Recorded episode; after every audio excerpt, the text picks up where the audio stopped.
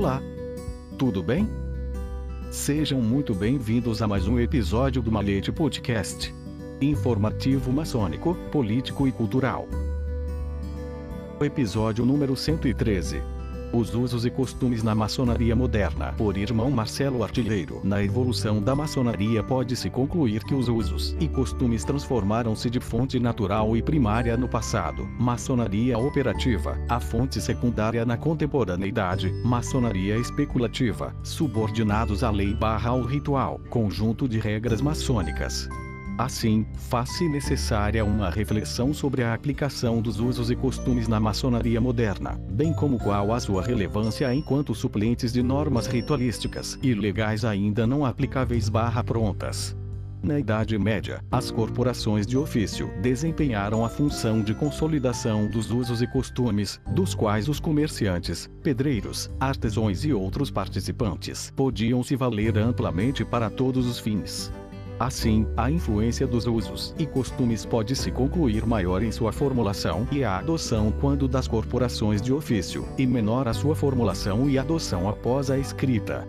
Esta mudança, de fonte natural e primária no passado, a fonte secundária na atualidade e subordinados à lei barra rito, normas, deve-se em grande parte, à tradição positivista da maçonaria brasileira, que optou por restringir, moderadamente, os espaços de aplicação das regras consuetudinárias, usos e costumes, todavia, tal condição, positivista igual escrito, fornece um ambiente seguro e previsível relacionados à segurança ritualística e à segurança segurança jurídica maçônica.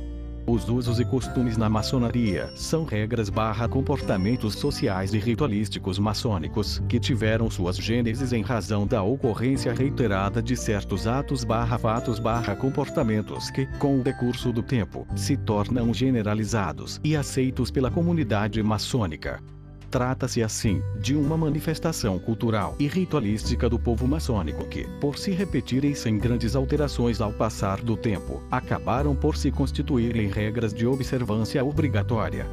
Deve-se ainda considerar que os usos e costumes, na antiguidade, desfrutava de ampla projeção dada à escassa produção legislativa, escrito, de fato, tanto o direito maçônico primitivo como os rituais têm natureza eminentemente consuetudinária e por muito tempo, tanto os rituais como o direito maçônico consistiam em uma combinação de usos e costumes sedimentados.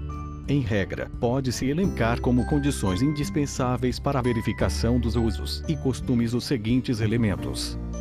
A constância da repetição dos mesmos atos barra comportamentos e etc. B a convicção de que a observância dos usos e costumes, prática costumeira, corresponde a uma necessidade ritualística e ou normativa. C. A recepção e reconhecimento por toda a maçonaria dos usos e costumes, não existe usos e costumes de uma loja ou potência. D. O decurso do tempo. Não há referência ao decurso mínimo de tempo necessário. Todavia, não há se admite como usos e costumes as práticas locais e modernas.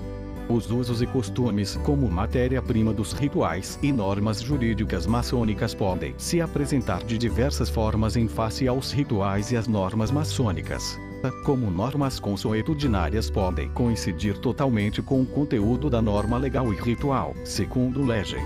B. Podem corroborar com o sentido da norma legal e ou do ritual e ampliar o alcance de ambas normas, para ter legem. C. Podem se opor ao disposto na norma legal e no ritual, contra a legem.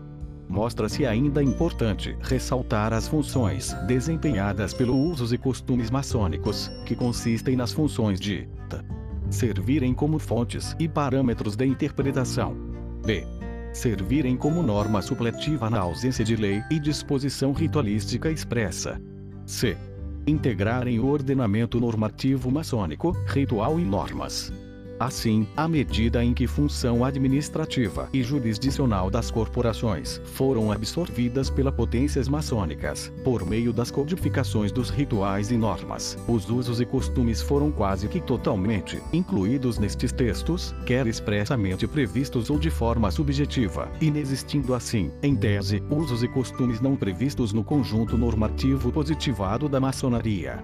Não obstante os singelos apontamentos acima elencados, convém destacar que na maçonaria, as normas, ritualísticas e jurídicas, e os usos e costumes constituem fontes de juridicidade autônomas, todavia, de igual valor e dignidade. Ou seja, na maçonaria as normas escritas e as normas não escritas, usos e costumes, possuem idêntico valor, variando tão somente o momento de sua aplicação, a matéria, o objeto ou a aplicação de ambas, por meio da técnica de interpretação conforme a superação dos eventuais antagonismos existentes entre normas, usos e costumes ritos deve resultar da utilização de critérios objetivos que permitam à maçonaria, a potência, não a loja ou irmãos, avaliar e sobrepesar, em função de determinado contexto e sob uma perspectiva axiológica concreta, qual deva ser o direito, norma, usos e costumes ou rito, a preponderar no caso em concreto, isso considerando a situação de conflito existente e desde que, no entanto, a utilização do método de ponderação não acarrete o esvaziamento do conteúdo essencial da maçonaria e da potência. Tríplice e fraternal abraço. Irmão Marcelo Artilheiro. Edição: Luiz Sérgio Castro. Até uma próxima edição de Malhete Podcast.